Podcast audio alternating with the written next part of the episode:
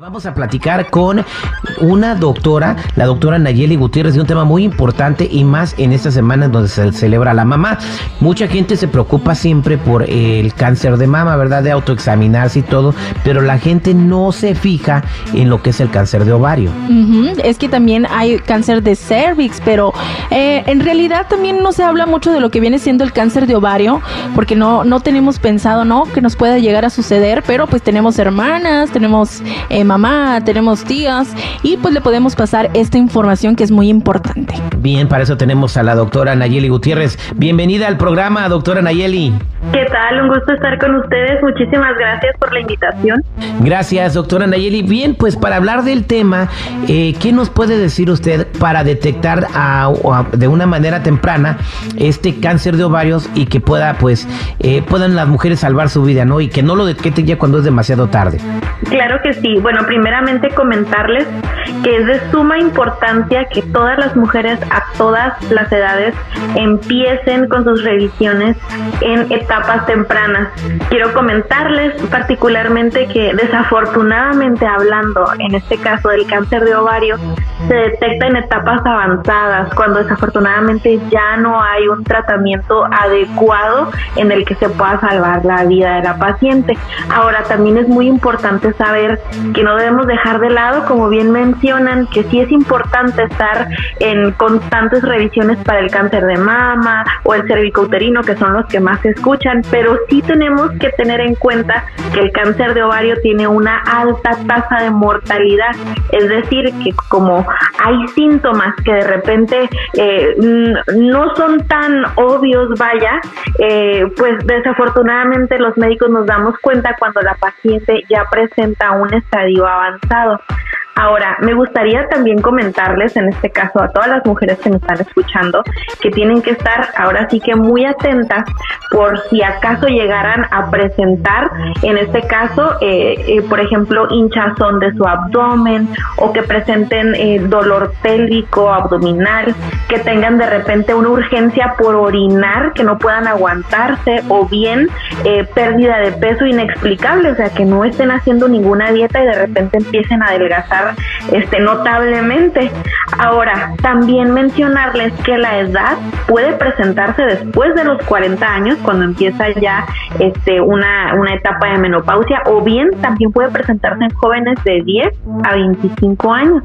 Entonces, hay que estar siempre muy atentas de acerca de todos estos síntomas que yo les acabo de mencionar y no dejarlos pasar o, o no obviar que no es nada, porque incluso pudiera también llegar a confundirse con algún, por ejemplo, síntoma gástrico, que tengo distendido el abdomen, a lo mejor porque he comido muy mal últimamente. Tengo síntomas eh, gastrointestinales, posiblemente porque me descuide. Entonces, pudiera ser ese algún síntoma de, de alerta que nos esté avisando, pues que algo anda mal. Y es entonces cuando la mujer debe acudir este, inmediatamente a su médico de cabecera de confianza para que se le pueda hacer una adecuada evaluación o valoración. Oye, esto es excelente porque siempre vemos que hay campañas para la autoexaminación, el cáncer de seno y todo, pero se, se habla muy poco del cáncer de ovarios. Entonces, este, en esta semana donde estamos celebrando a las mamás, pues queremos regalarles esto, ¿no? Información que es muy importante y más para conservar su vida.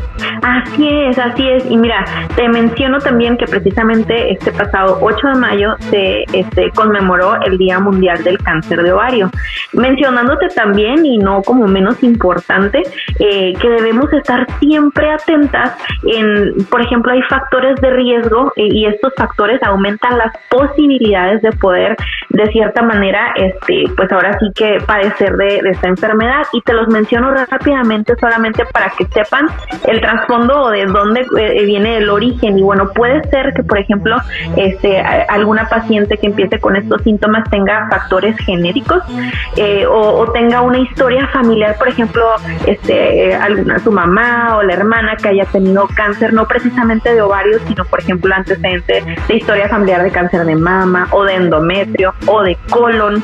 También un factor importante, fíjate, es este el no haber tenido hijos. Eso eso también tiene explicación, por supuesto, médica eh, del que porque hace susceptible a esa paciente poder este ahora sí que enfermarse de cáncer de ovario o bien eh, la obesidad, sabemos que el aumento de peso, el tabaquismo y algunos otros factores este, que, que son importantes tenerlos en cuenta y, y poder asociarlos de esa manera para poder acudir en, en una etapa temprana y poder tener un diagnóstico temprano para poder actuar este, eh, de manera adecuada. Desafortunadamente, como bien mencionas, al cáncer de mama se le hace eh, pues mucho énfasis en las campañas de prevención, al cáncer cervicouterino también, porque si, si bien recordamos pues están los papanicolaos, el momento en el que empieza la vida sexual, de la misma manera con el cáncer de mama están las mamografías y demás. Desafortunadamente en este caso con el cáncer de ovario no existe como tal un estudio de tamizaje, o sea, para detección